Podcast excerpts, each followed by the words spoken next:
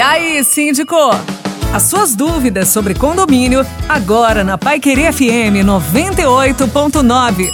Mais uma vez com o quadro E aí, síndico com Jadson Molina. Este é o nosso especialista em condomínios aqui na 98.9. Jadson, boa noite, bem-vindo. Boa noite, Éder. Boa noite a todos os ouvintes da Pai Querer FM 98.9. É um prazer estar com vocês novamente. Vamos lá, Jadson. Tivemos o último decreto falando a respeito de algumas liberações, né? Algumas flexibilizações em condomínios, como academia, salões de festas. Qualquer dificuldade que os síndicos estão neste momento, até mesmo o pessoal procurando você aí no dia a dia. Olha, Éder, é, a dificuldade tem sido conseguir regulamentar um formato eficiente desse uso unifamiliar, né? Que o decreto deixou muito claro que a utilização de qualquer um dos espaços pode acontecer desde que mediante uso unifamiliar. Então os condomínios têm se organizado assim, uma hora para cada família, para cada apartamento, em cada espaço, mediante prévia reserva. Então essa adequação de como está sendo feito a reserva,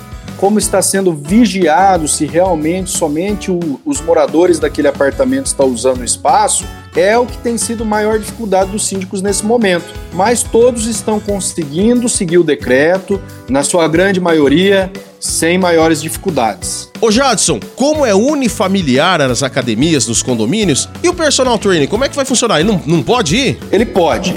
O decreto, Éder, ele não vem especificando essa questão do, do personal trainer, mas nós entendemos, né, depois de uma ampla análise até de algumas, alguns questionamentos feitos junto aos órgãos públicos aí, que o personal ele é essencial em muitas atividades físicas. Então ele pode acompanhar o morador desde que sejam seguidas rigorosamente todas as medidas sanitárias e preventivas para que esse profissional, desde o momento que ele adentre o condomínio e permaneça dentro da academia não traga nenhum tipo de risco para os moradores e para os usuários desse espaço. Ô Jadson, e essas readequações para esse turno de academia que de repente até passa do horário dos funcionários, como é que vai fazer isso daí? Então, Éder, é, medidas extraordinárias exigem que o síndico tome também medidas excepcionais. A dedicação à limpeza desses espaços é uma delas. Então, Neste momento, o mais adequado é que o síndico reúna